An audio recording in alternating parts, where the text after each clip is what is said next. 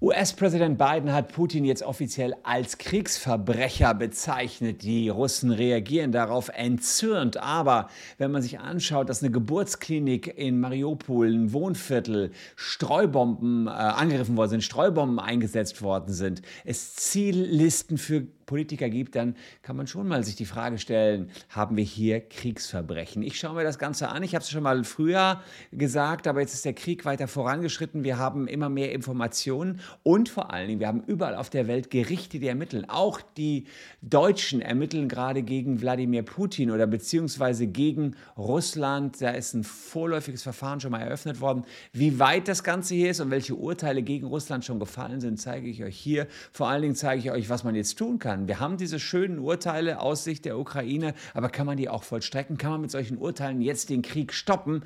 Das und vieles mehr in diesem Video, in dem ich mal die Spielregeln des Krieges erläutere.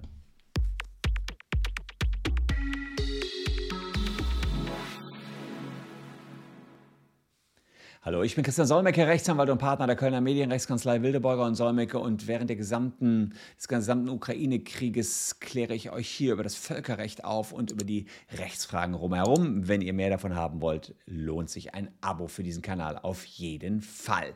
Silent animem, äh, nein, ich muss es ganz genau sagen, silent anim legis inter arma. Mein Latein ist schon ein bisschen her, auf Deutsch, denn unter den Waffen schweigen die Gesetze, hat Cicero, der berühmte Redner 52 vor Christus, gesagt. Und auf den ersten Blick hat er ja recht. In dem Moment, wo Krieg ist, gelten die Regeln des Krieges. Was hat dann Recht noch überhaupt für eine Bedeutung? Ist das nicht ein Widerspruch in sich, dass man jetzt noch irgendwelche Regeln hat in dem ganzen Chaos, was da gerade ist? Äh, können die Russen jetzt nicht einfach im Krieg machen und tun, was sie wollen? Aber das stimmt nicht so ganz, denn das, die Welt hat tatsächlich ein, ein Kriegsrecht und da gibt es das, Recht zum Krieg Krieg führen, das nennt sich Jus ad bellum und das Recht im Krieg, also wenn erstmal Krieg begonnen äh, worden ist, Jus in bellum. Ja, das sind sozusagen der Umgang mit den Zivilisten, mit dem Kulturgut, Leiden der Bevölkerung einschränken und, und, und. Das ist das sogenannte humanitäre Völkerrecht. Und es ist eine umfassende Materie. Es gibt vor allen Dingen staatliche Abkommen untereinander.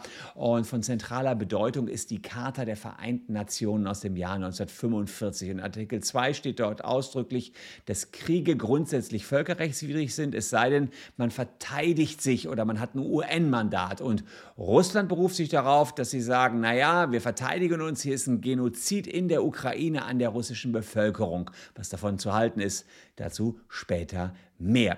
Das humanitäre Völkerrecht, das ist schon ziemlich alt und die Regeln, die es hier gibt, sind auch schon entsprechend alt. Ich zeige euch hier mal wer eines der wichtigsten Abkommen hier unterzeichnet. Das stammt aus dem Jahr 1899. Und da sieht man, wer das unterzeichnet. Es geht heute noch in Kraft. Danach laufen die Spielregeln des Krieges. Unterzeichnet von Seine Majestät, der deutsche Kaiser, König von Preußen, Seine Majestät, der Kaiser von Österreich, König von Böhmen und so weiter. Und apostolischer König von Ungarn, Seine Majestät, der König der Belgier, Seine Majestät, der König von Dänemark und und und. Die haben tatsächlich dieses Abkommen unterzeichnet, das äh, Hager Abkommen von 1899 in Den Haag und haben da so ein bisschen die Spielregeln des Krieges festgelegt. Wer soll sich wie und wo verhalten? Ja? Die hohen vertragsschließenden Teile wären ihren Landheeren verhalten Verwaltungsmaßregeln geben, welche den der vorliegenden Übereinkunft beigefügten Bestimmungen über Gesetze und Gebräuche des Landkrieges entsprechen. Also das sind sozusagen die Spielregeln des Krieges, gelten immer noch Hager Übereinkommen von 1899. Und die große Frage ist, hält sich Putin an diese Spielregeln? Es gibt noch weitere Abkommen, äh, die ganz wichtig sind aus 1949, ähm, Genfer Abkommen unter anderem da geht es darum, was mit Personen in Feindeshand zu machen ist. Die müssen menschlich behandelt werden, die Gefangenen, die dürfen nicht getötet, verstümmelt, gefoltert oder grausam erniedrigt werden. Und die Bundesrepublik Deutschland, ja, die setzt all diese Abkommen um in deutschen Gesetzen. So, und äh, diese deutschen Gesetze, die regeln dann das, was dort entsprechend auch schon gesagt worden ist. Und äh, das humanitäre Völkerrecht äh, hat sozusagen die wesentlichen Kernpunkte geregelt, die dann auch im deutschen Gesetz sich wiederfinden. Äh, keinen Umständen dürfen bestimmte Waffen zu überflüssigen Verletzungen führen. Die Kriegsgefangenen haben Rechte und sind äh, vor Gewalthandlungen und Missbrauch geschützt. Kriegshandlungen sind grundsätzlich nur im Kriegsgebiet erlaubt. Angriffe auf Orte außerhalb sind verboten. Es ist verboten, einen Gegner, der sich ergibt ähm, oder zur Fortsetzung des Kampfes nicht in der Lage ist zu töten. Also liegt jemand verwundet am Boden, darf man den nicht töten. Verboten ist die Androhung von Gewalt, um Schrecken zu verbreiten. Angriffe auf Zivilisten sind untersagt und, und, und. Das hatten wir letztens schon mal ein Video zu. Auch wenn ähm, Kombattanten ähm, kampfunfähig sind, darf man die entsprechend nicht an angreifen. Das wird also alles geregelt. Die Frage ist aber, ob Putin und weitere militärische Befehlshaber jetzt Kriegsgefangene begangen haben. Ähm, es ist nämlich so, dass man ja grundsätzlich zwischen zivilen und militärischen Zielen unterscheiden muss und dass die Beweislast dafür, dass man nur es auf militärische Ziele abgesehen hat, der Aggressor in diesem Fall also Russland trägt. Es gibt einige Belege für gezielte Bombardierungen ziviler Gebiete und Gebäude, etwa eine Geburtsklinik in Mariupol. Da sagen jetzt die Russen, naja, die war ja längst leer, da hatten sich die Ukrainer drin verschanzt, aber die Russen müssten beweisen, dass das so war. Sie sind der Aggressor. Es gibt Belege für den Einsatz von Streumunition mit großer Wirkungsfläche in dicht besiedelten Gebieten. Die haben sowohl Kombattanten als auch Zivilisten getötet. Da kann man also auch nicht sagen, naja, da gab es ja auch ein paar Soldaten. Das rechtfertigt den Einsatz von Streumunition hier auf keinen Fall. Und äh, denn Streumunition wirkt typischerweise unterschiedslos, ob es jetzt äh, Zivilisten oder Soldaten sind und gezielte Zerstörungen ganzer Wohnblöcke in Charkiw beispielsweise sind auch sehr schwer zu rechtfertigen. Die Russen müssten das alles darlegen. Auch schießt man auf Zivilisten in Fluchtkorridoren. Da sagen äh, die, die Russen wiederum, die Ukrainer haben auf die geschossen, ja, um sie zurückzuhalten, damit sie nicht aus dem Land nach zu uns ins gute Russland fliehen. Das sind also wirklich abstruseste Argumentationen. Erstmal, die müssten aber im Zweifel auch bewiesen werden. Jetzt gibt es Ermittlungen schon in den einzelnen Ländern. Und unter anderem wird in Deutschland ermittelt. Da gibt es nämlich das sogenannte Weltrechtsprinzip. Danach sind Ermittlungen in mehreren europäischen Staaten, auch in Deutschland, erlaubt und die werden auch gerade geführt. Der, die Generalbundesanwalt hat nach dem Völkerstrafgesetzbuch hier in Deutschland ein sogenanntes Strukturermittlungsverfahren am 8. März eingeleitet. Da geht es zunächst mal ohne konkrete Beschuldigte darum, dass ukrainische Zivilisten, die jetzt gerade nach Deutschland fliehen, befragt werden. Russische Deserteure, die zu uns nach Deutschland kommen, die werden vom Generalbundesanwalt befragt und das Ganze, was er herausgefunden hat, wird zum Chefankläger in Den Haag weitergelegt für möglicherweise Haftbefehle. Gegen den russischen Präsidenten Wladimir Putin dürfen wir hier in Deutschland allerdings nicht ermitteln. Der genießt Immunität, solange er noch äh, in Russland der Staatspräsident ist. Ist er das nicht mehr, dürften wir auch hier gegen Putin ermitteln. Das ist das Verfahren, was gerade in Deutschland läuft. Dann laufen Verfahren vor dem Internationalen Gerichtshof. Der Internationale Gerichtshof, auch UN-Gericht genannt in Den Haag.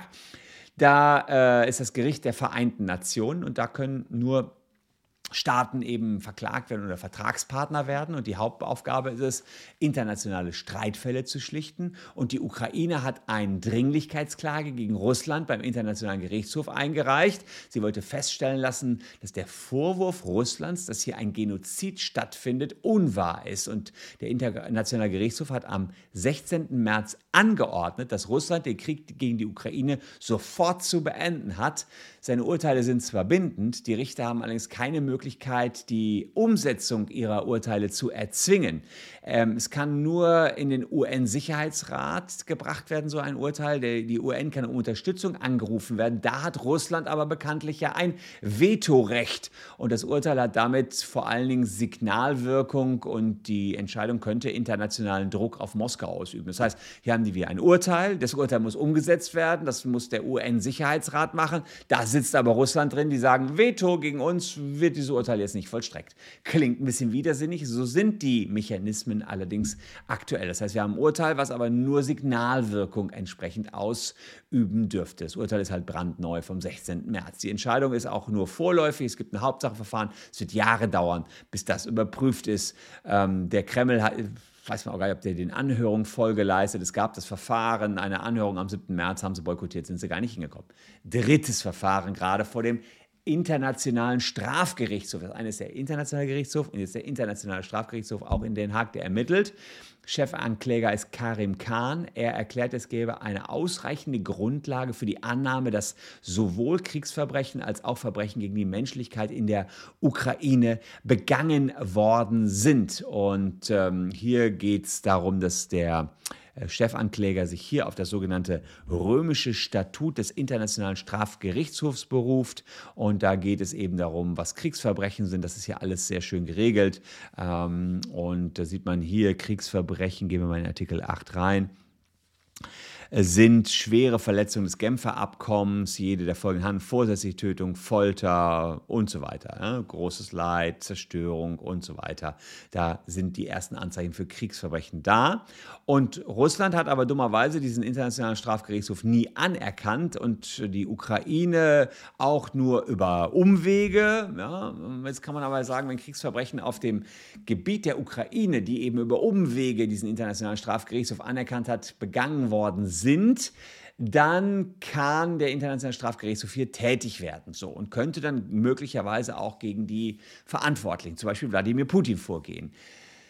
Da ist natürlich die große Frage, kann man Putin hier wegen eines Kriegsverbrechens drankriegen und verurteilen? Ja, da müsste man ihm tatsächlich erstmal nachweisen, dass er selbst es angeordnet hat und dass es nicht nur irgendwelche Menschen auf unterer Ebene waren. Ja, er wird sich immer versuchen rauszureden. Ja, ich hatte ja hier zwar nur eine ganz obere Verantwortung, aber ich wollte natürlich nicht, dass Zivilisten getötet werden.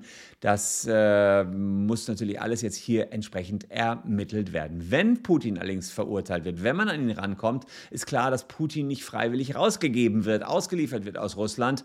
Und äh, da Russland den Internationalen Strafgerichtshof nicht anerkannt wird, ja, könnte es sein, dass Putin sich dann bei einer Verurteilung noch innerhalb Russlands und seiner Vasallenstaaten bewegen kann. Fährt er aber in irgendein anderes Land rein, wird er sofort verhaftet. Und wenn man einen Staatenlenker hat, der sich international überhaupt nicht mehr bewegen kann, könnte er kaum noch in der Lage sein, sein Land irgendwie in der Welt zu repräsentieren. Das hätte also dann doch schon wieder eine Auswirkung, wenn man hier seitens des Internationalen Strafgerichtshofs Putin als Kriegsverbrecher darstellt. Und die dürfen ermitteln. Also da gibt es diese Ausnahme der Immunität jetzt Immunität nicht. Das heißt, hier kann auch unmittelbar gegen Putin ermittelt werden, wenn was dran ist, dass er selbst diese Verbrechen angeordnet hat und nicht nur die unteren ähm, Offiziere und Kommandeure. Sollte Putin mal die Macht in Russland verlieren, soll eine demokratische Regierung beispielsweise ran, rankommen und das aufarbeiten, dann könnte er auch ausgeliefert werden äh, zum Internationalen Strafgerichtshof. Ich glaube, dass Putin das aktuell sehr äh, egal ist. Der hat also seine Scheuklappen auf und sagt, ich muss hier meine Macht verteidigen. Viertes Verfahren, was gerade läuft, ist vor dem Europäischen Gerichtshof für Menschenrechte, EGMR, äh, mit dem Gerichts in Straßburg. Da sind alle Mitglieder des Europarats dran im äh, Bezug auf Russlandkrieg. Äh, in der Ukraine erließ der Europäische Gerichtshof für Menschenrechte in zwei Fällen einstweilige Maßnahmen gegen das Land. Es soll den Angriff der Zivilbevölkerung sofort unterlassen und es darf die Arbeit kremlkritischer Zeitungen nicht behindern. Jetzt ist es aber so, dass äh, die Maßnahmen grundsätzlich bindend sind. Ähm, aber auch dieser Europäische Gerichtshof für Menschenrechte hat keine Exekutivbefugnis. Der kann die Maßnahmen nicht durchsetzen und die Bindungswirkung variiert damit wieder so ein bisschen. Also ihr, ihr seht schon, wenn man ein Gesetz hat, aber hinten dran keine Sanktionen, beziehungsweise schon Sanktionen, aber diese Sanktionen nicht durchsetzen kann, ist, ist das immer ein ziemlich zahnloser Tiger oder ein stumpfes Schwert eben. Hier kommt noch ein bisschen was hinzu. Ähm, man kann Russland zu nichts zwingen, wenn das Land selber nicht reagiert. Die Russen reagieren nicht. Und jetzt kommt das Beste, sie sind ja auch noch aus dem Europarat ausgetreten jetzt gerade äh, nach 26 Jahren Mitgliedschaft, sodass man auch da sagen kann, pff, also das wird auch nichts bringen. Das ist wahrscheinlich das äh, wirkungsvollste, dass gerade der Internationale Strafgerichtshof ermittelt wegen Kriegsverbrechen. Das könnte im Nachgang natürlich dann noch zu entsprechend Verurteilungen führen. Also es bleibt äußerst spannend, uh, unabhängig vom Erfolg der internationalen Gerichte steht eins fest, Putins Vorgehen ist natürlich aus meinen Augen absolut zu verachten. Es braucht hier nicht mal eine gesonderten Feststellung äh, oder einer gesonderten Strafe. Ich hoffe nur, dass der Krieg äh, ja, bald vorbei ist, dass das Leid der Menschen in der Ukraine äh, nicht mehr so lange währt und ja, kann nur hoffen, dass vielleicht Putin bald das Geld ausgeht, die Waffen ausgeht. Ich befürchte allerdings, das kann uns noch eine ganze Zeit lang beschäftigen. Ich danke euch für eure Aufmerksamkeit, bleibt gesund, wir sehen uns morgen an gleicher Stelle schon wieder. Danke, tschüss und bis dahin.